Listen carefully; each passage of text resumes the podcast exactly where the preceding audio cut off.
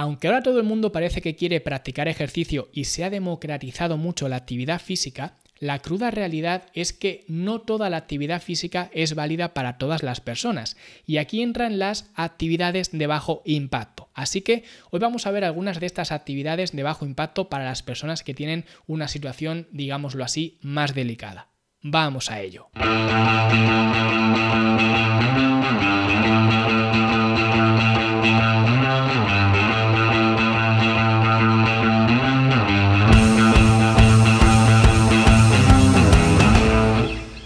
Decía en la introducción que no toda la actividad física es válida para todas las personas, y es cierto, por eso me gusta mucho el trabajo de musculación, y quien me siga desde hace un tiempo, o quien haya escuchado algún podcast, o leído alguno de mis libros, o lo que sea, verá que no es una sorpresa, porque siempre estoy recomendando el trabajo de musculación, porque es de las pocas actividades que sí que es extrapolable a todo el mundo, porque es muy amplia. Es decir, el trabajo de musculación no deja de ser otra cosa que poner carga a los diferentes músculos. En el momento en el cual entiendes cuáles son las funciones de un músculo y aplicas carga honrando esa función de ese músculo, no hay peligro ninguno porque estás moviéndote de la forma en la que deberías moverte, solo que añadiendo algo de resistencia, algo de carga adicional para fortalecer ese músculo, que es para lo que lo haces.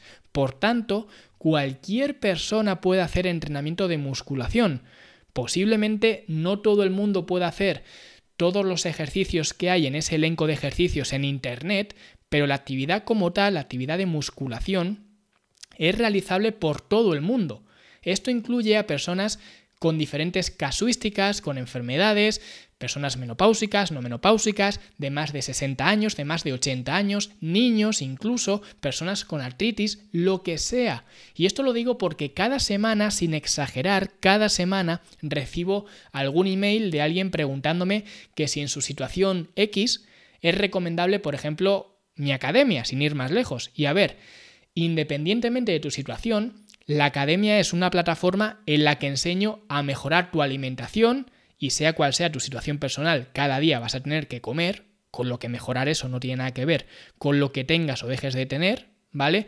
Voy a enseñarte también a aprender a dormir y aquí lo mismo, te pase lo que te pase, vas a dormir cada día, con lo cual mejorar tu calidad de sueño no te va a venir mal y también aprender a moverte haciendo mucho uso, entre otras cosas, del entrenamiento de musculación, aunque también hacemos otras actividades. Es decir, da igual cuál sea tu situación actual. Es más, si encima me dices que tú tienes esto, que tienes lo otro, que te pasa lo de más allá, no es una razón para no hacer todo esto que he mencionado de aprender a comer, aprender a dormir y aprender a moverte. Todo lo que vemos en la academia es útil y si encima tienes esta situación, esa situación es ya una pista de que tú lo necesitas incluso más que otra persona. Por eso en mi libro Cómo optimizar tu metabolismo, que podéis encontrar en Amazon sin ningún problema, pues en uno de los primeros capítulos decía que casi nadie de 20 años razona con mi mensaje. Y tiene lógica. De hecho, poca gente de veintitantos años va a estar escuchando este podcast. Alguno habrá, ¿vale? Podéis ponerlo en los comentarios de iBox o donde sea que me estéis escuchando, pues poned ahí si tenéis 20 años o en torno a 20 años, porque siempre hay algunos, pero son pocos. ¿Por qué? Porque con 20 años eres un puto superhéroe de acción y el cuerpo te lo aguanta todo. Puedes ir de empalme a trabajar, puedes alimentarte a base de comida basura y aún así tener más o menos un buen físico, depende también de la genética, como todo. Puedes no hacer nada de actividad física y estar firme y duro y estar bien frente al espejo. Ahora, esto es un don que se llama juventud. Cuando te empiezas a alejar de esos años, la realidad ya es bien distinta. Por eso la gente que se da cuenta de que necesita cuidar de su cuerpo es la gente que ya está viendo que si no lo hace, las consecuencias son terribles. Por eso si tienes una situación delicada, esa es la información que necesitas para darte cuenta de que tú no te puedes permitir no cuidar de tu cuerpo. A lo mejor otra persona con tu misma edad puede aguantar un poco más viviendo en esa idealización de que a él no le hace falta cuidar de su cuerpo, pero tú ya estás viendo que no es tu caso, que a ti te hace una falta imperiosa. Así que cuando alguno de vosotros vaya a preguntarme si la academia le va a servir si tiene X situación, posiblemente esa situación sea precisamente la razón de que lo necesitas incluso más que otra persona. Pero volviendo al tema, como digo, el entrenamiento de musculación es válido en cualquier escenario, tanto de edad, condición física, etc. Luego también depende de cómo apliques el entrenamiento, eso es obvio, pero como tal es una actividad válida para todos porque pone el centro de la actividad en la carga.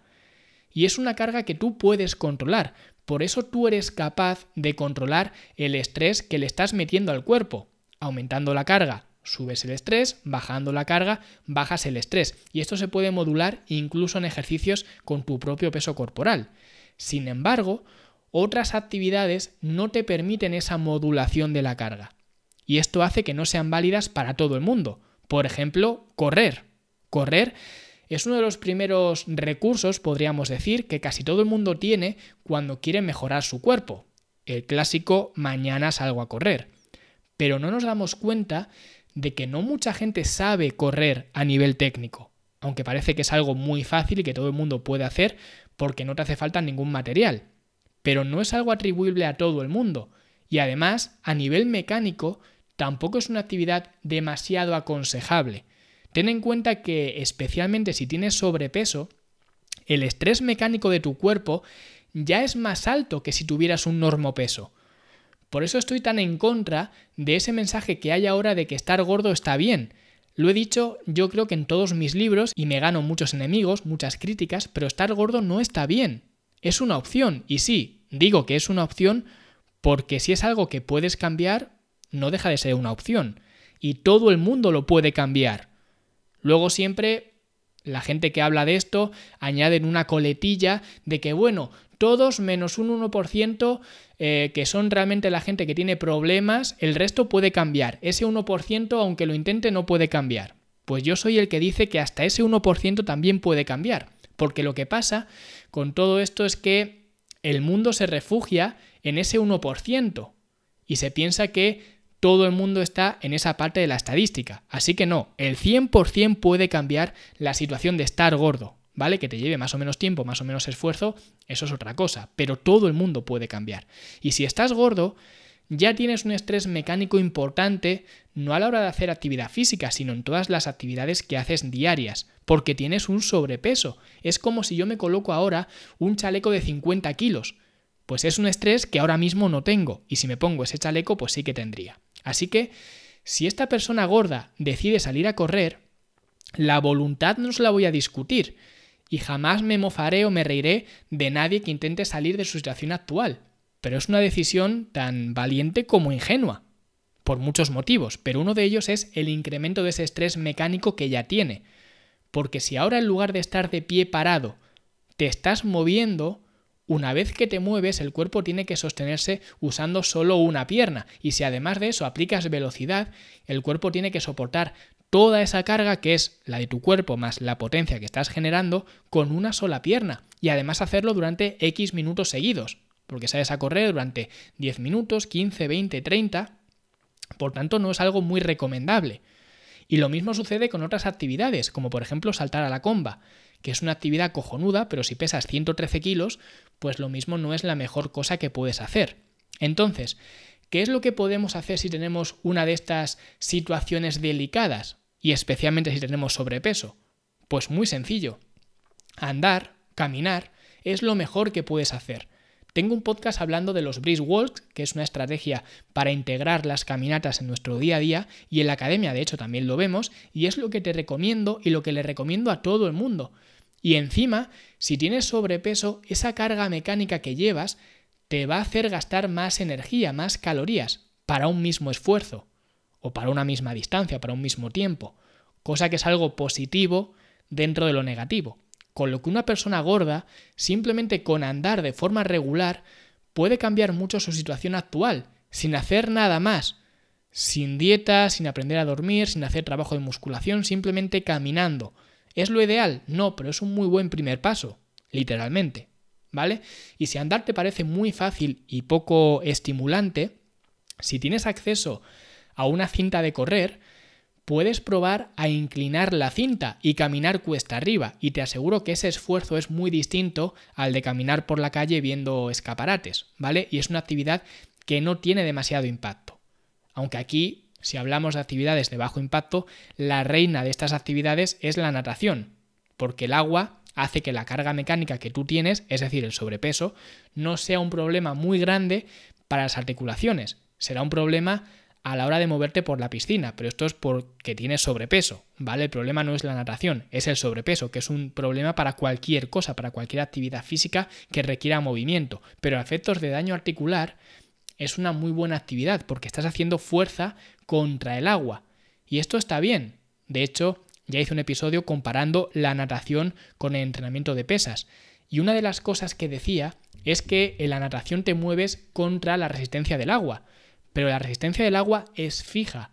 Lo que puedes hacer tú es moverte de diferente manera contra ella. Puedes nadar a diferentes estilos, más deprisa, más despacio, pero al final el medio es el mismo, aunque sea un medio benévolo con las articulaciones como es el agua. Sin embargo, en el entrenamiento de pesas lo que puedes hacer es cambiar la carga. Y esto es algo muy poderoso porque es lo que lo hace tan polivalente como he dicho antes. Por eso me gusta más el trabajo de musculación, porque no dependes de una carga fija, sino que la carga es ahora un elemento manipulable. Y esto lo hace mucho más versátil y también algo más complicado de programar, aunque bueno, una programación de natación a más alto nivel también es mucho más complicada. No es simplemente meterse en la piscina y nadar, al igual que entrenamiento de musculación, no es ir al gimnasio y coger un par de mancuernas, ¿vale? Luego tendríamos también una actividad eh, muy buena que es la bicicleta. La bicicleta tiene la ventaja de que no tienes impacto, que es muy asequible porque a lo mejor no tienes acceso a una piscina para hacer natación, como hemos visto antes, pero tu gimnasio sí que tiene bicicleta estática. O tienes tú una bicicleta con la que puedes salir a la calle. O te miras en Wallapop y por 100 euros tienes una bicicleta que puedes meter en un metro cuadrado de tu casa.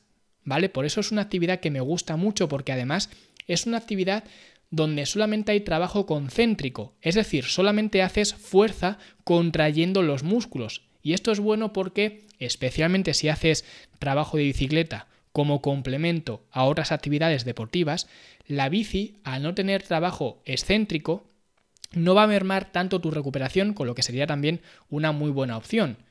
Y en estas actividades de solamente concéntricos, también podríamos meter los arrastres de trineo, ¿vale? Pero pasa un poco lo que he dicho antes, no están al alcance de todo el mundo, porque te hace falta espacio para moverte, un trineo, carga para el trineo y demás. Y además estás metiendo carga adicional, así que tampoco sería mi primera opción, pero es otra forma de trabajar solo de forma concéntrica.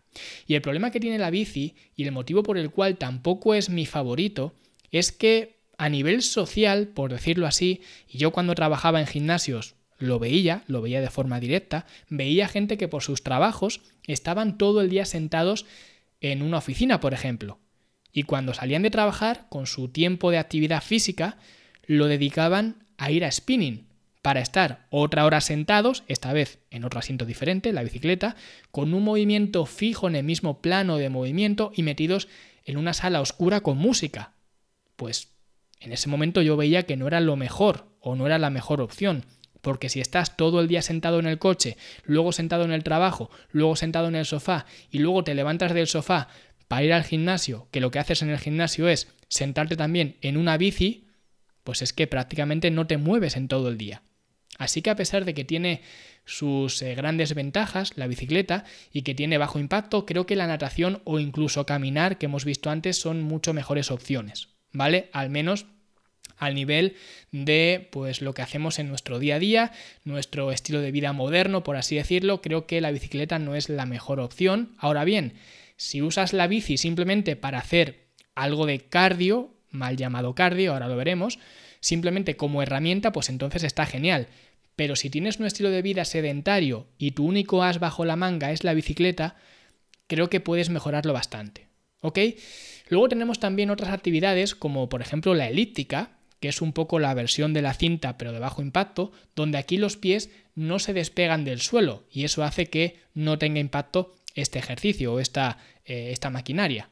¿vale? Como los pies no se despegan del suelo o de los patines de la elíptica, pues esto hace que no tenga impacto, así que también sería una opción válida para esas personas que quieren actividades de bajo impacto. Sin embargo, hay que tener cuidado con la elíptica porque es cierto que a diferencia de correr, no tiene impacto, pero a cambio estás restringiendo tu movimiento al patrón que te marca la máquina.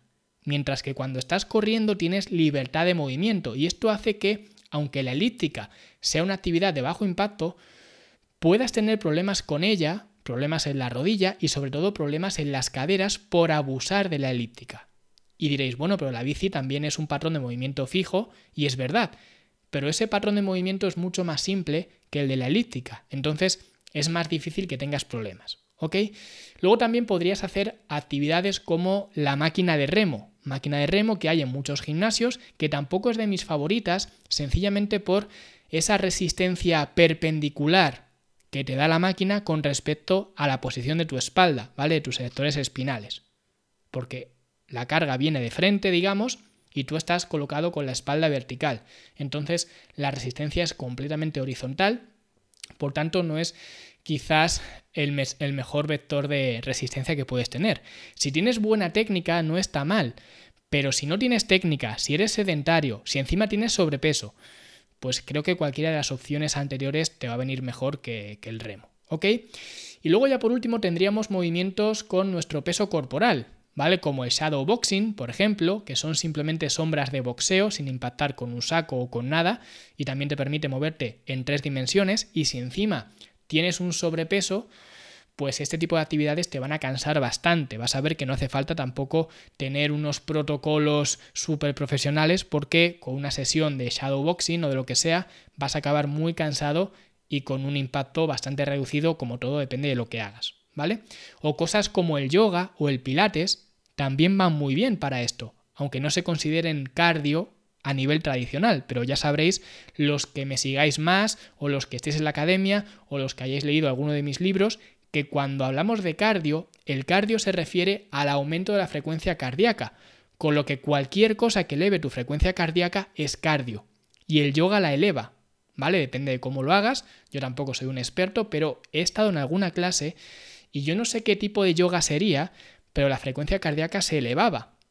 Y a colación de esto, por ejemplo, es otra de las diferencias entre el yoga y el broga que hacemos en la academia, que es otra de las actividades que hacemos dentro de la academia, el broga, que en este caso en el broga buscamos justamente lo contrario, justamente no elevar nuestra frecuencia cardíaca, porque es una actividad de recuperación, donde buscamos mejorar la movilidad y la estabilidad a través de la contracción muscular, a diferencia, por ejemplo, del yoga, que se centra más normalmente en rangos pasivos de movimiento y también en la elongación muscular, no tanto en la contracción. ¿Ok? Que esto si queréis eh, verlo más despacio lo tenéis dentro del módulo de Broga, dentro de la academia, y en la misma biblioteca, también dentro de la academia, que esto es una incorporación de, de este año, recientemente, de hace un par de meses, he añadido este verano ejercicios de Broga para diferentes zonas, ¿vale? Precisamente para la gente que dice, oye, me duele aquí, oye, me duele allí, oye, tengo una hernia aquí, oye, con 15 años tuve un esguince mal curado, oye, tuve un accidente de tráfico y tengo cargadas las cervicales, lo que sea. Bueno, pues estos movimientos vienen bien porque son movimientos para diferentes zonas que os van a ayudar en estas zonas más eh, complicadas, quizás os van a ayudar a no perder, incluso ganar movilidad en estas articulaciones que afectan a estas zonas, ¿vale? Así que echadle un vistazo en la biblioteca, lo tenéis ya dentro de, la academia. Y si no tienes ni idea de lo que estoy hablando, pues fitnesslanube.com barra academia y ahí puedes echarle un vistazo a, a la academia y todo lo que tiene. ¿Vale? Y poco más. Estas serían las actividades más frecuentes y asequibles que podemos hacer y que podríamos decir que son de bajo impacto y quizás son las más recomendables para las personas que tengan ciertos problemas articulares. Aunque esto es como todo. Si estas actividades son las más indicadas para este tipo de personas, para personas que estén 100% sanas, también serían las más indicadas. Que esto es lo que me dicen muchas veces eh, en muchos sitios cuando hablo de ejercicios que no recomiendo. Hay mucha gente que me dice, no, pero eso es para las personas que tengan lesiones o hernias o demás. Para la gente que estamos bien es un excelente ejercicio. Y yo me pregunto, si algo no está bien para una persona con una hernia, por ejemplo, porque eso agrava la hernia, lo mismo aunque no tengas una hernia, no es la mejor opción porque la estás invitando. Así que estas son las opciones que os cuento de cardio de bajo impacto para estas rodillas delicadas y si os ha gustado pues dejad una valoración del podcast de 5 estrellas en Apple Podcast, un comentario en iBox, un me gusta en Spotify o donde sea que me estéis escuchando y nosotros como siempre nos escuchamos la semana que viene. Hasta luego.